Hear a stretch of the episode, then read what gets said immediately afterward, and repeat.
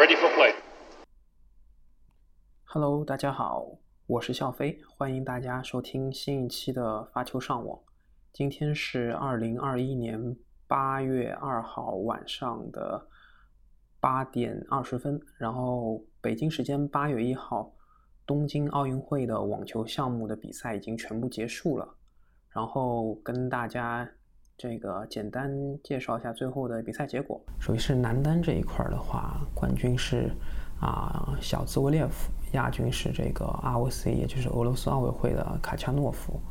啊，这个铜牌就是西班牙的布斯塔，啊，男双这一块的话是克罗地亚的组合梅科蒂奇和帕夫奇，他们拿到了冠军，也就是金牌。然后另外一个克罗地亚的组合西里奇和多蒂格，他们拿到了这个银牌。那精英也呃男双的精英也是由这个克罗地亚包揽的。那么铜牌是丹尼尔和维纳斯，他们是新西兰的一个男双的组合。女单这一块的话，瑞士人本西奇获得了金牌，那捷克人曼朱索娃获得银牌，斯维托尼娜也就是白菜，她就是获啊，她是乌克兰人，拿到了这个铜牌。女双这一块块的话，就是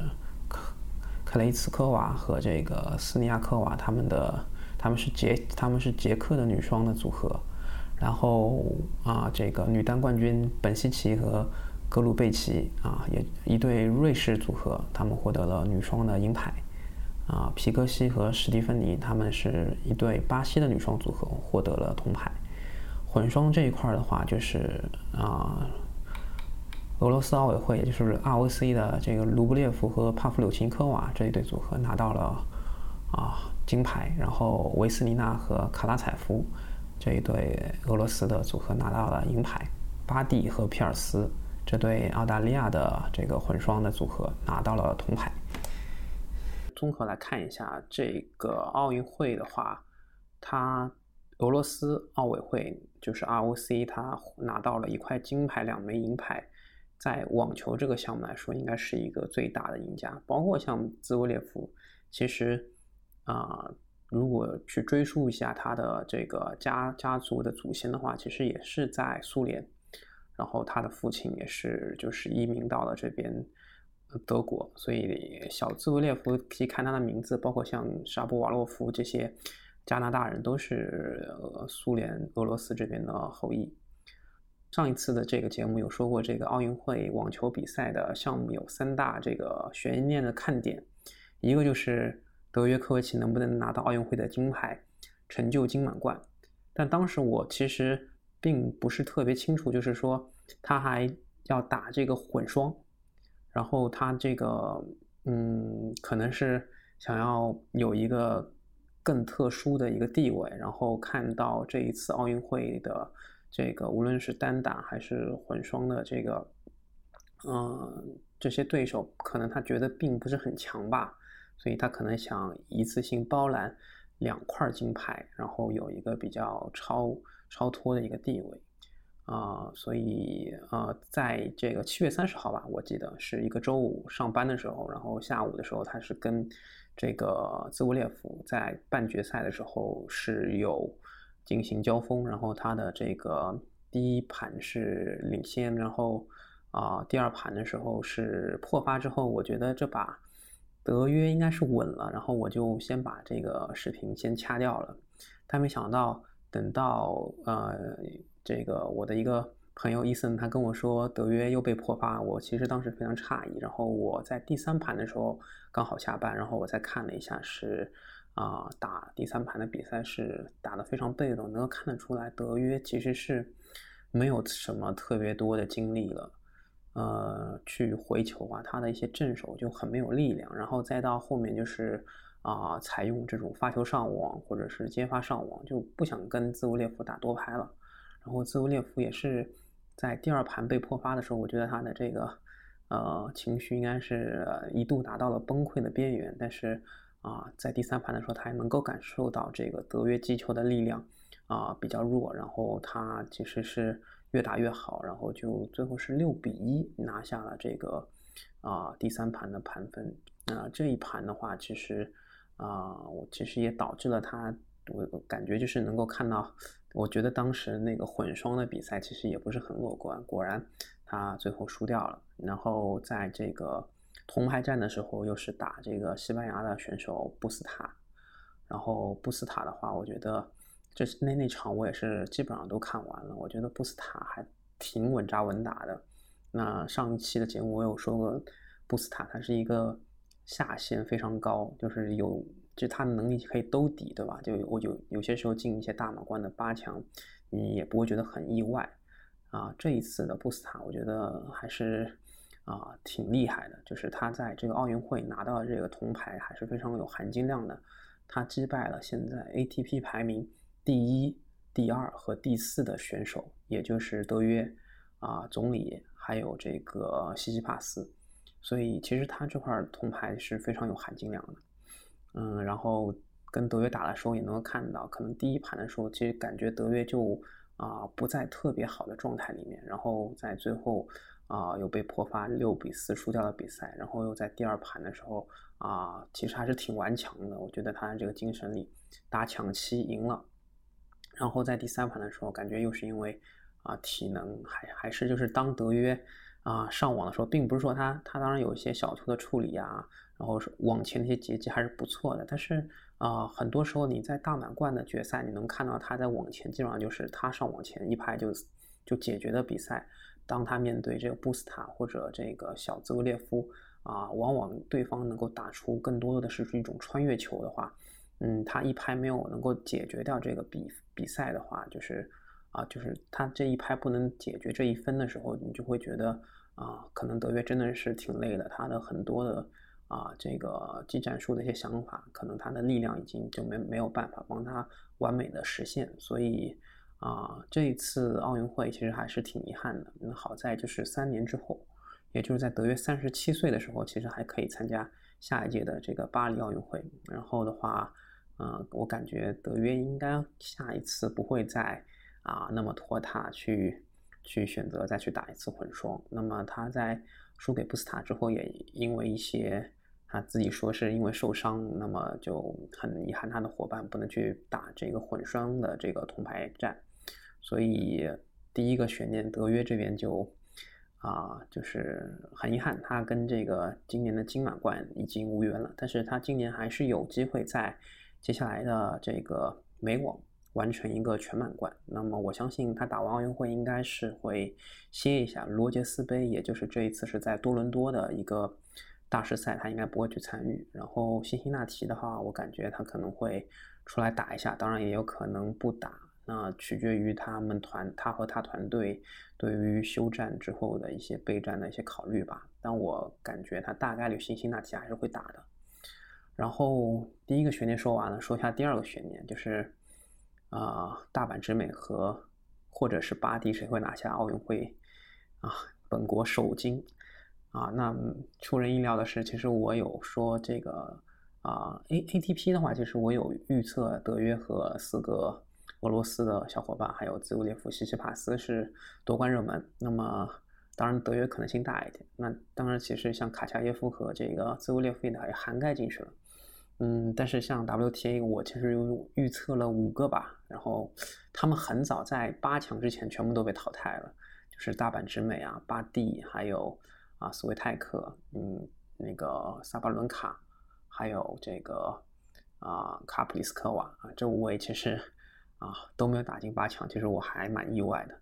然后就不说，嗯，那巴那巴蒂的话，其实他第一轮就很早的被淘汰掉了，这个也是啊，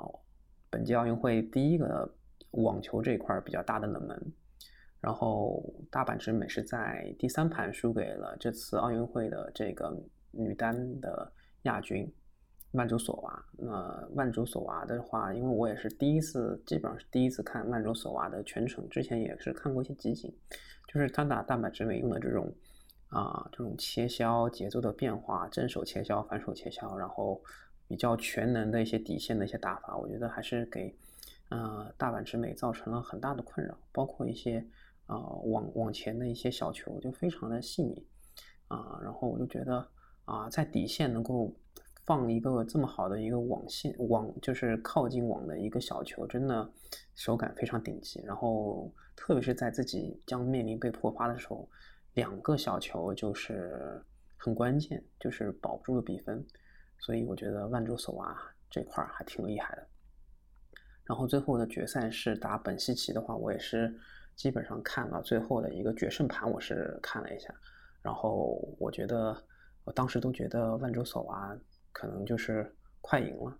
没想到这个就是一开始好像是，啊，嗯，是有率先破了本西奇一个发球局，然后因为 WTA 嘛，其实破一个发球局可能在 ATP 这一块，我觉得这个破发的人已经稳了，但是啊 WTA 的话变数会比较多，那我当时就觉得说万州索娃可能可能呃这个夺冠概率大一点，没想到本西奇。他的体能还有他的一些凌空，他的这个反拍，其实给我留下了还挺深刻的印象，就是比较稳定。然后即使凌空的话，也有很多变现的这个，呃，也有很多变现的余地，所以会给万卓索娃的选位带来很大的困扰。那么最后万卓索娃也是啊，没有咬住比分啊，本西奇是六比三还是六比四啊，就是拿下了这个最后的决胜盘。啊，然后万州索娃也是有救了两个这个金牌点，那我觉得还是啊啊，其实这一次的万州索娃的发挥，我觉得还是挺超乎挺多人的预料吧。本西奇其实也是在这一路上披荆斩棘。那瑞士的话，而且最后本西奇的女双也是有进到决赛，拿了一个银牌。她一金一银的成绩，其实对对于这个。啊，瑞士队来说也是一个嗯很好的一个成成绩了啊，仅次于这个 ROC，所以我觉得嗯，包括我看那个铜牌战的时候，呃那个是是那个白菜斯维托利娜打啊是莱巴金娜之后，就感觉这个啊斯维托利娜也是一开始觉得他零比三到保住一个发球局之后一比三，当当时也是觉得说好像。斯维托利娜刚开始第一个发球局就被破了之后，是不是啊？比赛这个比比赛的天平就已经产生了变化？没想到啊，他保住发球局之后，这个天平是向他这边来的。然后斯维托利娜的话是嗯，非常的顽强。然后包括我觉得莱巴金娜她的心态也产生了很多变化，她的一些。正手明显就是感觉到可能不像之前那么用力，包括他的一些变现，啊，就是没有那么果断了。可能他有一些思想上的波动。其实打网球的时候还挺忌讳有这这么多的一些啊内心戏。可能他其实最好的比赛状态就是。仅仅关注于当下的这个球，他可能会想到了拿到了铜牌，或者已经赢下这场比赛，他可能想了很多很多事情。所以我觉得还是要在比赛的时候专注于当下。那么最后是斯维托利娜也是啊，好像是达到第六个这个铜牌点的时候拿下了比赛，第六个还是第七个的时候，其实莱巴金娜还是啊挺能保的，其实救了很多球，他反而是在面临这个。对面的赛点的时候，他能够啊，他的正手是会在线的，会打出很多这个靠近底线、靠近边线的球，然后斯维托利娜就是望球兴叹，所以啊，这个比赛也是挺好看的。然后也是啊，女单这块儿，不管是铜牌战还是金牌战，都打了两个多小时，就挺久的。对于一个三局两胜的网球比赛来说，啊，所以。第二个就是女单这一块儿，然后啊，本西奇的话也是拿到了这个辛吉斯没有拿过的这个啊瑞瑞士队的这个单打的一个金牌。那么之前好像是费德勒跟瓦林卡也是打了拿过男双的奥运金牌。那么单打这一块儿的话，本西奇应该是代第一个代表瑞士拿到女子奥运会单打金牌的一个运动员。所以也算是一个很棒的突破了，嗯。接下来的话就是，接下来就是我说的这个我们中国金花的单打还有女双能否取得好成绩？嗯，单打这一块的话，因为正赛在首轮就面对了这个大阪直美，所以其实也没有什么特别多的意外，就输给了大阪直美。但是我觉得比较当时让我比较惊喜的就是第一盘是六比一嘛，我是有看，当时就觉得赛赛最好是能够拿一分，不要吞蛋啊。然后他最后的一个发球局是保住了，所以我觉得已经完成了预期，我就换台了。然后等到我看战报的时候，发现第二盘正赛赛拿了这个局分，拿了四个局分。我觉得这个还挺意外的，就是我觉得那他第二盘其实挺遗憾没有看的，应该看一下，发挥还是挺不错的。那王强也是这个不出意外，第一轮就是顺利晋级之后，第二轮面对木古拉扎，然后这场我也是看了詹俊的直播，就感觉王强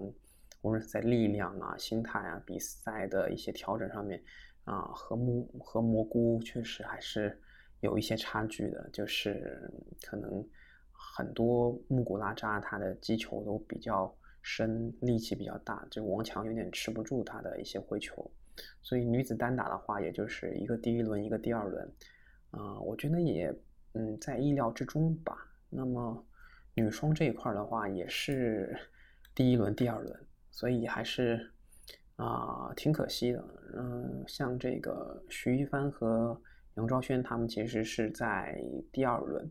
晋级了第二轮，然后面对的我记得是啊澳大利亚队。那有巴蒂，巴蒂他第一轮这个失利之后，他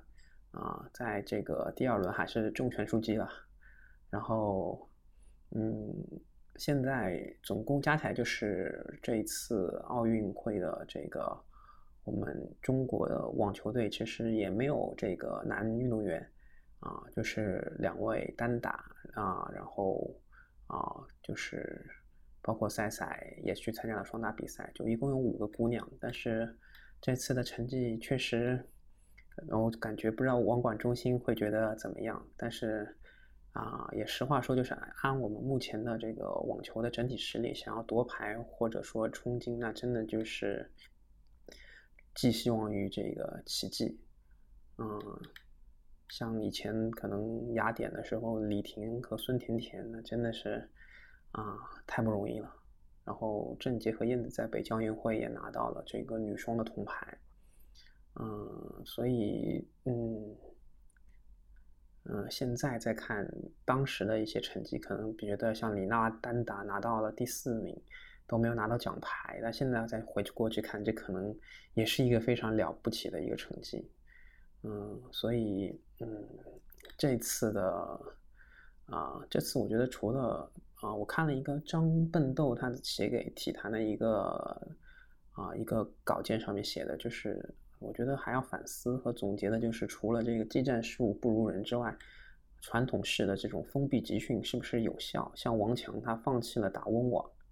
然后就闷头训练奥运，其实。我觉得网球是一个比较职业商业化的一个赛事了，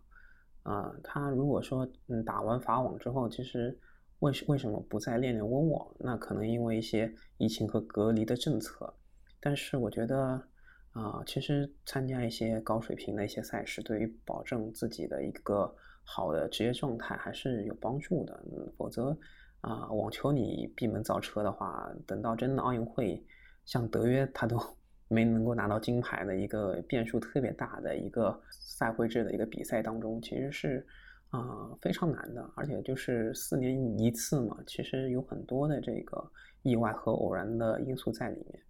所以我觉得网管中心可能之后还得要用更长远的眼光去去设设计这个奥这个奥运会的呃选手他们会啊怎么去合理的备战。去跟这个国际去接轨，所以我觉得啊这一块的话也是需要啊任重而道远吧。然后可以看看之后商俊成啊，还有像吴一丙啊、张之臻这些男子的这些网球运动员，能不能在一些这个啊职业化的一些比赛当中，能够发挥出更好的成绩。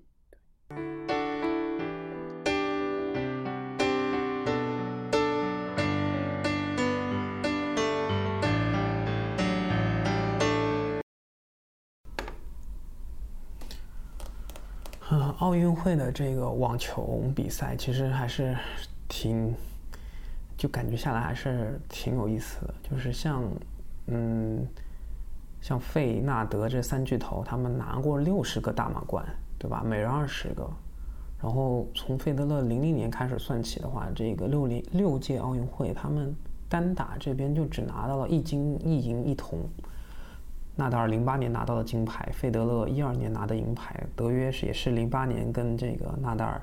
打决赛啊，这个打半决赛输掉之后的铜牌战赢了之后拿到了一个铜牌，这是三个人的就是最好的一个成绩了，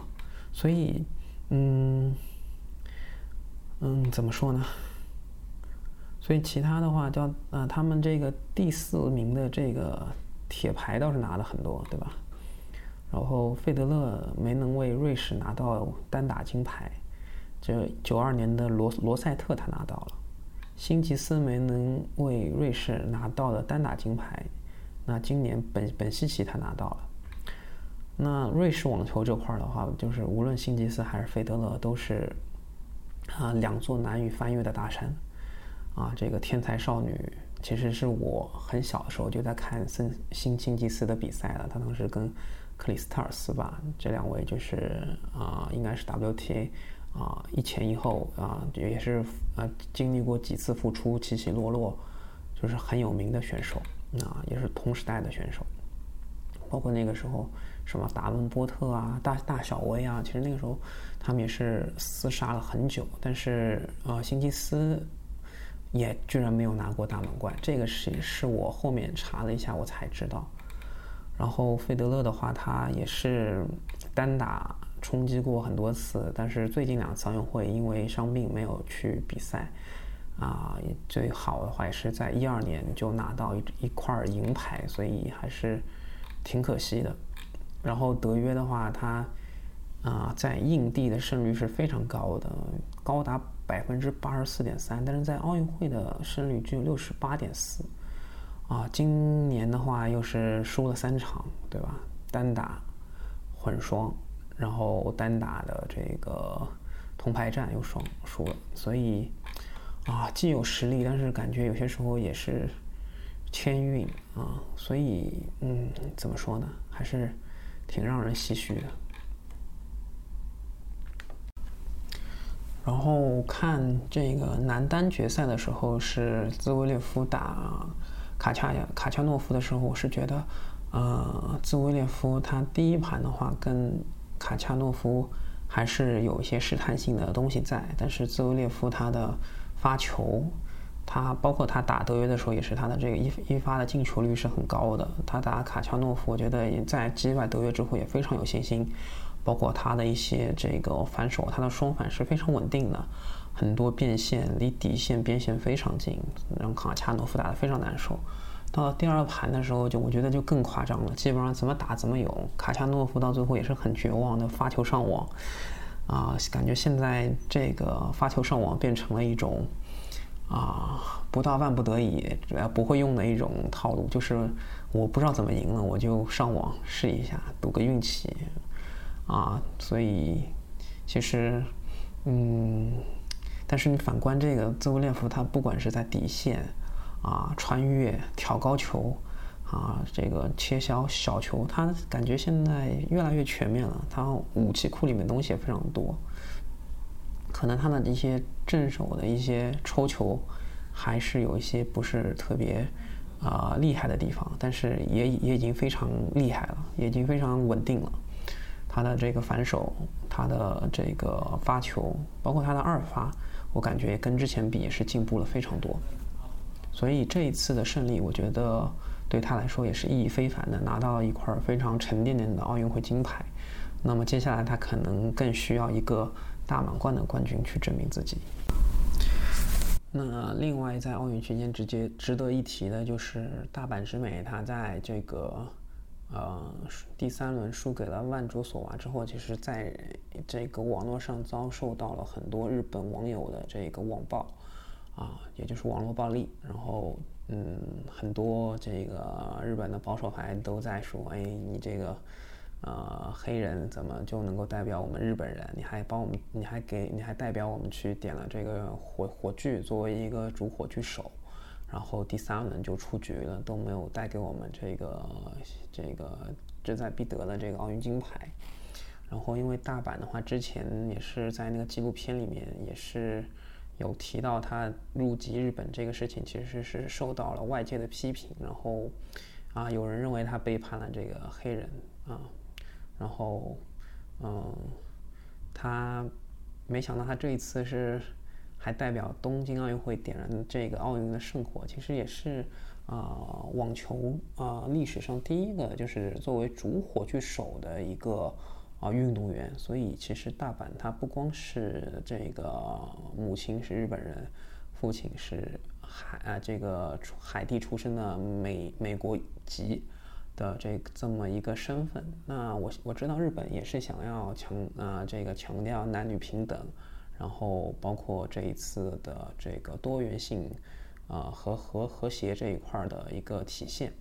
啊，但是啊我我我只是希望大阪不会因为这一次的失利，包括日本网民的一些非议，对他之后备战美网会造成一些啊非常大的困扰。啊，那因为他之前自己，呃，是在这个法网的新闻发布会之后是有得得一些抑郁症，然后，嗯，我希望这这个事件能够让他不至于特别的抑郁，因为大阪在印地其实是啊非常有统治力的，然后也是非常有希望去竞争今年的这个美网的这个大满贯的冠军，所以还是希望他能够调节好自己的心态。另外一个是我在油管，嗯，看到一个挺有意思的一个现象啊，就是有一个油管的这个呃 You YouTuber，他他提到，哎，詹家姐妹，其实我之前对于我们这个中华台北的选手，更多的可能是知道有一个男单的卢彦勋，还有这个打女双打得非常好的谢淑薇，但是。像这个詹家姐妹詹永然跟张浩詹浩晴，其实我也是那一次孤陋寡闻了啊，这个学艺不精，只是看那个油管才知道他们在奥运会的第一轮就是失败了，但是他们其实是赛会的这个四号种子，就是这个中华台北队的排这个女双的排名还挺高的。然后詹永然，我之后了解到她也是之前跟辛吉斯有过搭档，在一七年的。一七年的这个是美网是有拿到过这个女双的冠军，所以这也其实还是一个挺好的一个成绩。詹家也是，他他跟他的这个他的父亲也是网球世家，跟这个谢淑薇他们谢家，其实在中华台北都是网球世家，都是开始这个网球生涯的。了解到他他们在奥运会首轮出局之后，呃，也是遭受到了很多。啊，这个中国台湾的很多网友的一些非议，其实我对詹家姐妹倒不是很了解。通过那个博主的一些分享，我了解到原来他们也是啊挺受非议的。主要其实是有两点，就是里约奥运的风波，就是一个是中国台湾代表团他们派的这个教练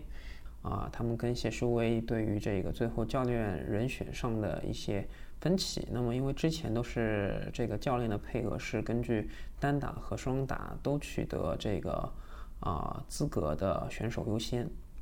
啊。那么这个的话，其实肯定就是谢淑薇的教练会进来。那么一六年的话，这个里约奥运会的时候啊，这个教练的这个筛选的这个规则改变成了单打或双打排名最最高的这个。啊，人可以取得指导教练的关照。那么这样子的话呢，这个当时是女双世界排名第五的詹家姐妹就能够啊有这个指派教练的资格。那这也引起了谢淑薇的不满。然后，嗯，这个台湾中国台湾的这个网球协会应该在一些资源呐补贴上面也是有对这个詹家姐妹有一些倾向的，因为。啊，詹家姐妹的父亲也是一个比较有影响力的，在网台湾中国台湾的这个网球协会里面是比较有影响力的一个人，所以台湾中国台湾的网友可能他们会觉得，呃，这个对于这个资源的倾斜上面啊，他们纳纳税人可能说啊，会嗯更多的嗯关注到了这个携家姐妹，他们会觉得这这一块他们是会觉得有问题。另外一块就是一七年的时候，啊，这个中国台湾的话会举办了一个夏季的世界大学生运动会，那么。啊，张永然她是参加了，虽然参加了这个世大运，啊，获得了女双金牌。然后呢，啊，打完女双金牌赛之后呢，她她是跟这个啊谢淑薇的弟弟谢振鹏是搭搭档要参加混双的半决赛。但是呢，他说是因为这个中暑啊，然后并啊这个有这种眩晕的感觉，他就退赛了。啊，然后就。隔了隔了几天嘛，然后隔了几天就去，啊哦，隔了一天，他就隔了一天就飞到美国去备战美网了。然后一七年的话，他跟辛吉斯也是最后拿到了这个美网的双打冠军。所以这个事情就是让很多的呃中国台湾的网友就很愤恨，就是为什么一个人中暑没办法参加比赛，但是他过了一天就能去美国然后备战美网，所以就觉得这个。啊，张永然是，嗯，呃，挺分裂的，这是一个非常小丑的行为。虽然他最后拿拿到了美网的女双冠军之后，发表了声明，啊，这个对这个搭档谢正鹏和这个球迷道歉，啊，但是其实还是让很多人这个让很多这个中国台湾的网友其实是有这个舆论的争议，就是。对于他，其实有点像是炸伤，去去不想避战去参加这个比赛啊，其实是有很多的非议的。然后就是这两点会让啊，所以所以他们这个输掉了澳网的呃这个，所以他们俩输了奥运会的第一轮的比赛之后，可以看到啊，台湾的这个网网友可以说是普天同庆也好，或者说是啊幸灾乐祸也好，那真的是。我还是挺学到了。然后奥运会期间的话，其实，在 ATP 这边还是有两个比赛，分别是 ATP 的这个二五零啊，两个比赛都是二五零，一个是亚特兰大，一个是啊基兹比厄尔啊，这个是个奥地利的比赛，奥奥地利的一个红土比赛。那鲁鲁德啊，这个挪威人鲁德一号种子。啊，他是最后决赛打这个佩马丁内斯，然后也是啊打了三盘，第二盘落后的情况下，然后六比一、六四比六、六比三获得了胜利。鲁德的话，啊，在最近的奥运期间，温网结束后，奥运结束到奥运会的这个这段时间内，他其实是有参加三个二五零的赛事，最后都拿到了这个二五零的冠军，所以他现在的世呃这个 ATP 的世界排名已经排到了十二名，他是。疯狂吃分啊，所以我觉得他还是嗯挺有策略的。就是他红土打的比较好的话，就在巡回赛的红土的巡回赛接近尾声的时候，再多打一些这个红土的比赛。因为之后的话，可能就全部都是硬地了。然后的话，亚特兰大这一块儿亚呃亚特兰大已经是一个硬地的比赛，最后是。两个美国人伊斯内尔和中岛布兰登。那中岛布兰登的话，虽然是美国国籍，但是跟大阪直美也有也有，呃，反向大阪直美吧。但是他其实是一个日日本的名字中岛嘛，但他代表是美国国籍，他入的是美国国籍。然后伊斯内尔的这个啊，也是第一盘经历了抢七七比六，然后第二盘是七比五拿下了这个比赛。那伊斯内尔的话，他的晋级也是打败了索克。啊，奥奥康尼尔，然后弗里茨，其实都是一些啊大炮类型的一些球员。那伊斯尼尔本身也是一个非常厉害的大炮啊，啊，他的这个发球和正手是他比较有标标志性的一个武器。所以啊，这个二五零的冠军啊，不知道对于这个伊斯米尔来说啊，会不会有有有助于他的这个美网的备战？我觉得在之后的一些。五百的赛事，包括两个大师赛，可以再看看